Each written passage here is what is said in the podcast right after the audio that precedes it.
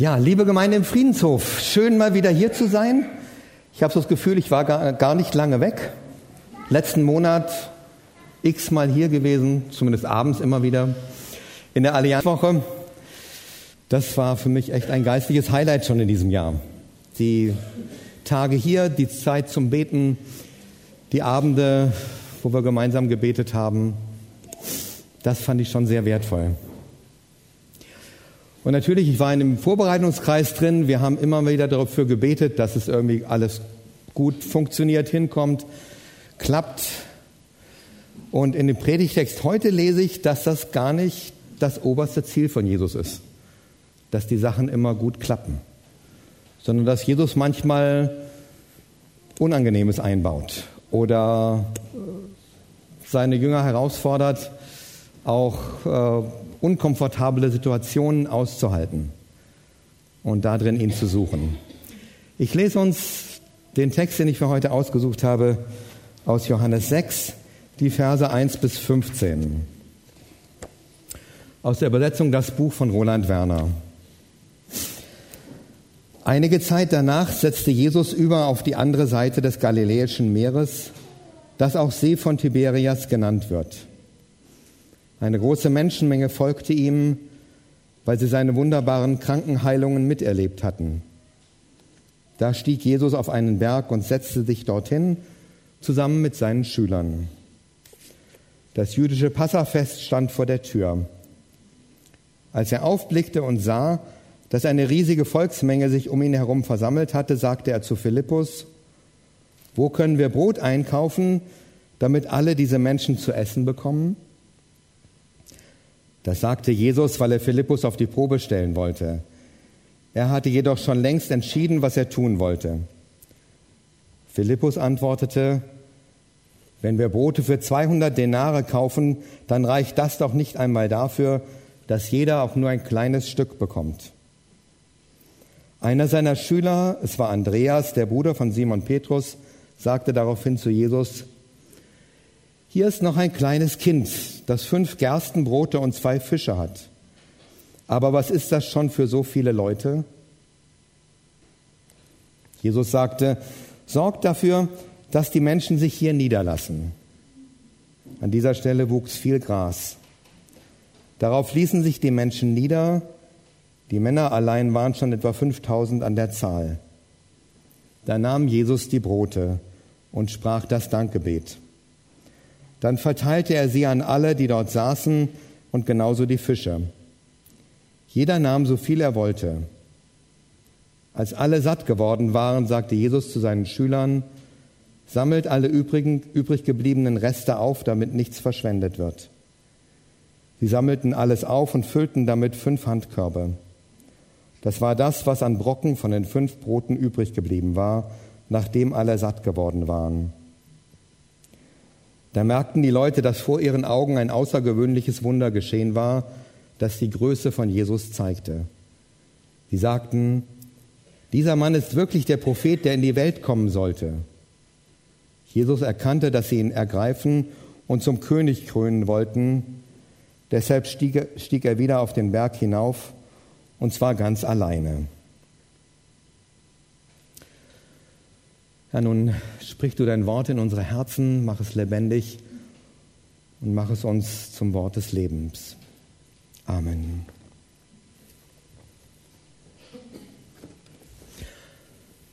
Eine ganz gehaltvolle Erzählung und ich konzentriere mich heute auf das Gespräch zwischen Philippus Andreas und Jesus. Da ich euch nicht erklären kann, wie Jesus das gemacht hat, lasse ich den Teil schon mal aus.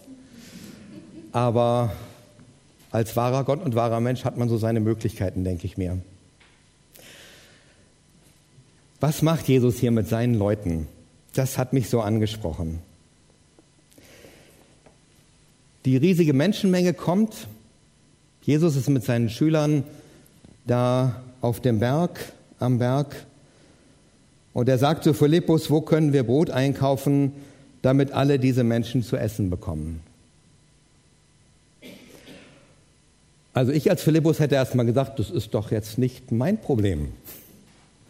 Warum sollte ich mich darum kümmern, dass diese Leute alle zu essen haben? Die sind alle hier rausgekommen, hätten sich überlegen können, was sie mitnehmen oder na gut, einen Tag Fasten bringt auch keinen um. Aber Jesus, ich sehe das so bildlich vor mir, Jesus führt den Philippus richtig in so einen Engpass rein. Und äh, ich kenne das irgendwie aus meinem Leben auch. Nicht, dass Jesus sagt, ich soll 5000 Leute speisen, aber dieses Gefühl manchmal, dass es eng wird und dass man nicht genau weiß, wie das ausgehen soll.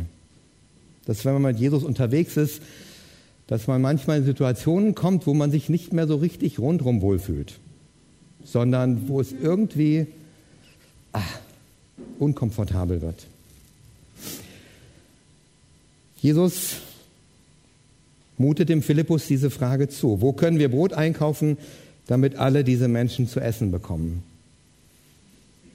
Er mutet ihm zu, vor eine Aufgabe gestellt zu sein, die der Philippus nicht lösen kann. Was soll er sagen? Und ein bisschen habe ich das Gefühl, Philippus versucht das auch ein bisschen so von sich wieder wegzuhalten. Wenn er antwortet, wenn, die Brot, wenn wir Brote für 200 Denare kaufen, dann reicht das noch nicht einmal dafür, dass jeder ein kleines Stück bekommt. Ein Denar war ein Tageslohn, 200 Denare, das wäre so der Verdienst von einem halben Jahr. Ja, also da braucht man nicht mehr diskutieren. Das funktioniert einfach nicht. Jesus, du erwartest hier was, was wir vorne und hinten nicht leisten können. Und manchmal ärgert mich das. Da ärgert mich das, wenn Gott uns an Situationen stellt, die wir nicht richtig unter den Füßen haben, die unangenehm sind, wo wir uns nicht wohlfühlen, wo unsere Sicherheit scheinbar am Schwimmen ist. Unsere Sicherheit, aber nicht seine Sicherheit.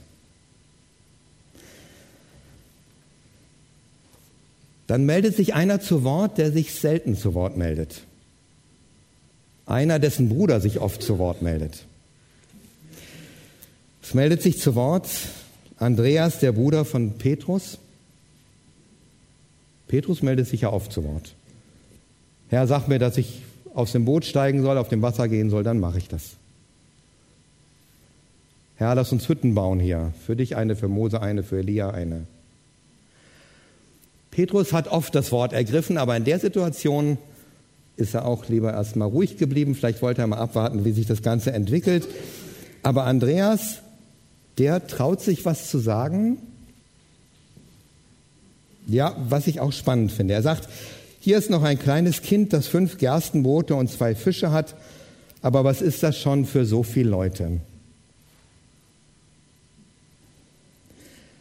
Also der Andreas traut sich zumindest das zu sagen. Ich denke mir, die Jünger saßen höher als die anderen, das Volk kam so bei. Andreas wird nicht der Einzige gewesen sein, der das vorgeschlagen hat, der Jesus darauf hingewiesen oder hätte darauf hingewiesen, hinweisen können. Er war bestimmt nicht der Einzige, der diesen Jungen gesehen hat, aber er ist der Einzige, der es anspricht. Er sagt, guck mal, ich habe da einen Jungen gesehen, der hat fünf Gerstenboote und zwei Fische, aber was ist das schon für so viele Leute? Traue ich mich, auf das bisschen, was ich habe, zu schauen? Oder wenn eine große Aufgabe vor mir liegt, sage ich gleich, na, das geht sowieso nicht. Philippus war eher so in dieser Position, na, das geht sowieso nicht. Da brauchen wir, brauchen wir gar nicht überlegen. Andreas, der sagt, guck mal, da ist einer, der hat fünf Brote und zwei Fische. Aber ich sehe auch, Jesus, dass das für die vielen Leute vorne und hinten und auch in der Mitte gar nicht reicht.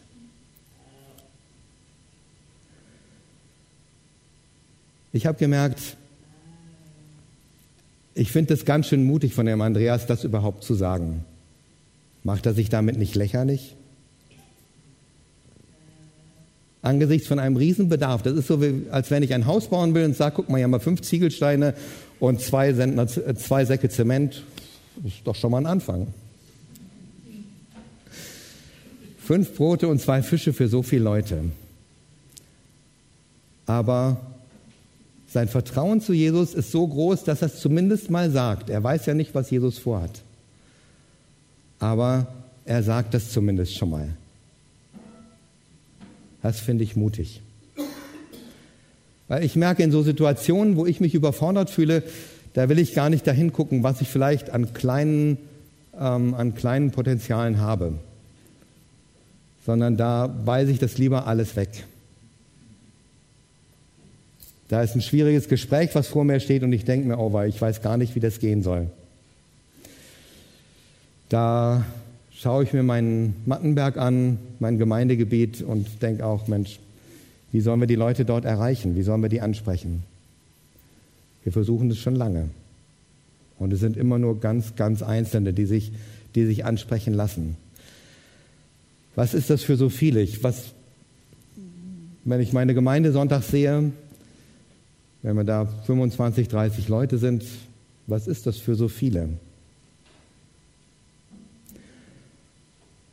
Und dann habe ich die Tendenz eher zu sagen, naja, wir haben eigentlich gar nichts. Es ist eigentlich gar nichts da. Statt das zu sehen, das bisschen, was da ist.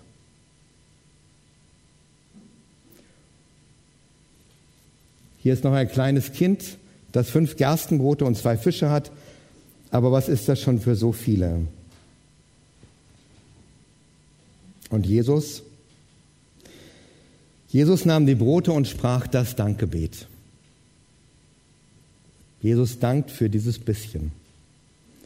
Für dieses, was eigentlich lächerlich ist angesichts der Herausforderung. Für dieses bisschen, was die Jünger überhaupt bringen können. Das fegt er nicht vom Tisch, so nach dem Motto, ähm, ich habe das Universum aus nichts geschaffen, was brauche ich? Fünf Brote und zwei Fische. Was denkt ihr euch denn dabei? Sondern er sagt, sozusagen, lasst ihn herkommen, nimmt diese fünf Brote und zwei Fische und dankt dafür. Von der Haltung will ich lernen, dankbar zu sein für das, was da ist. Und ihr habt einen großen Reichtum hier. Wenn ich das sehe, was hier an Menschen und Talenten zusammenkommt, eine Menge. Und trotzdem kann man denken, Mensch, was ist das für so viele? Was für einen Unterschied machen wir denn in Kassel? Ihr macht einen Unterschied. Jesus nimmt das, was in unseren Augen eigentlich lächerlich ist, und dankt dafür. Jesus spricht das Dankgebet. Er dankt es und macht aus diesem bisschen das Wunder, das es braucht, um viele satt zu machen. Er wischt das bisschen nicht vom Tisch.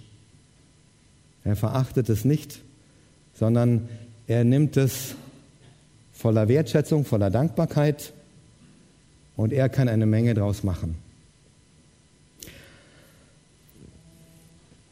Und diese Situationen gehören zu den kostbaren, kostbarsten in meinem Leben, die ich so erlebt habe. Ich denke an eine von vielen Beerdigungen, die ich gehalten habe. Jetzt Jahre später hat mir eine junge Frau erzählt, du hast damals meinen Onkel beerdigt und ich bin rausgegangen aus der Beerdigung und mir ging es so ganz komisch gut. Irgendwie hat mich das so getröstet. Ich hatte in diesem, bei dieser Beerdigung überhaupt nichts Besonderes gemacht, auch nichts Besonderes bemerkt. Aber das war für mich so ein Beispiel, wo ich das bisschen, was ich einbringen kann, in Jesu Hände gelegt habe. Und er hat daraus für einen anderen Menschen was gemacht, was ihm Brot des Lebens wurde.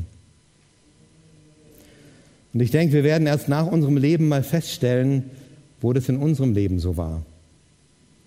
Wo Jesus das bisschen, was wir bringen können, genommen hat und daraus ähm, was gemacht hat, wovon andere Menschen in ihrem Leben satt geworden sind. Was es freilich braucht, ist diesen Mut, das bisschen Jesus in die Hände zu legen. Sich auf diese Unsicherheit einzulassen, nicht zu sagen, naja, hier kann ich sowieso nichts machen. Was soll ich diesem Menschen sagen? Wie soll ich hier trösten? Was kann ich, wie kann ich den Menschen also vielleicht jemand, der in großer Not ist, wie kann ich den unterstützen? Und dann mache ich oft lieber gar nichts als nur ein bisschen.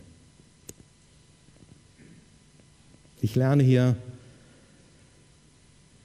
hab den Mut, das bisschen, was du hast, Jesus in die Hände zu legen und ihn zu bitten, dass er daraus das Wunder macht, was es braucht.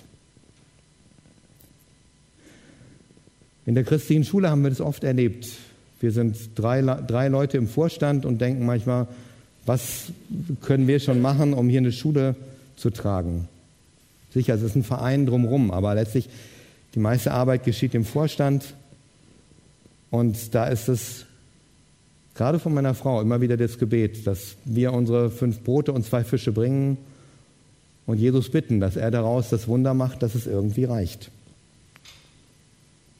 Das Großartige ist, es reicht immer wieder. Ich weiß nicht genau wie, aber es reicht immer wieder. Wir haben in der Realschule jetzt über 100 Kinder das erste Mal. Total schön. Und immer wieder Schülerinnen und Schüler, die was für ihr Leben, was sehr kostbar ist, mitnehmen. Da sind Menschen, die in die Gemeinde kommen, die machen vielleicht nur einen ganz normalen Gottesdienst und Gott spricht sie an in diesem Gottesdienst und ihr Leben wird verändert. Da ist ein Mann, der die Bibel erst liest und dann raucht und plötzlich packt ihn Gott. Und Gott macht aus diesen paar Seiten, die dieser Mann raucht, Worte des Lebens, die ihn nicht mehr loslassen. Die Herausforderung für mich ist immer wieder, lasse ich mich auf Situationen ein, wo ich das Gefühl habe, eigentlich, was ich bringen kann, reicht nicht. Was ich geben kann, das kann die anderen eigentlich nicht satt machen. Das, was ich investieren kann, das Stück Herz, das bisschen Liebe, das reicht nicht. Und dann nicht alles hinzuschmeißen, sondern das Jesus in die Hand zu legen und zu sagen, Herr, mach du das daraus, was es braucht. Das beginnt für mich schon, schon in meiner Ehe, wo ich manchmal sehe, ich kann meiner Frau nicht das geben, was sie eigentlich jetzt braucht. Und dann nicht mich zurückzuziehen, sondern zu sagen, okay, das, was ich an Liebe kann, geben kann, lege ich Jesus in die Hand und gehe zu ihr und schau, was Jesus möglich macht. Nicht an dem bisschen, was wir haben, verzweifeln, nicht an dem bisschen, was wir geben können, nicht daran irre werden, sondern das Jesus in die Hand legen und wir erleben immer wieder, dass Jesus daraus mehr macht. Mehr als wir gedacht haben, was da ist.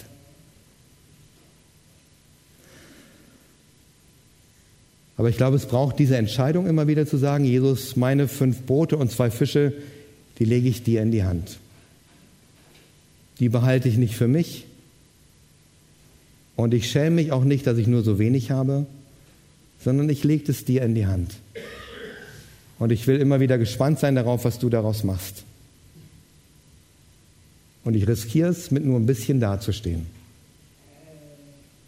Aber trotzdem gehalten von dem, der Himmel und Erde gemacht hat. Ich weiß nicht, wie es euch geht. Manchen fällt es leicht, das bisschen, was sie haben, Jesus in die Hände zu legen und zu sagen, Herr, mach du was draus. Manche sagen, hm, wenn ich die Aufgabe und das, was ich habe, vergleiche, dann ziehe ich mich lieber zurück und mache lieber nichts, bevor ich dumm dastehe.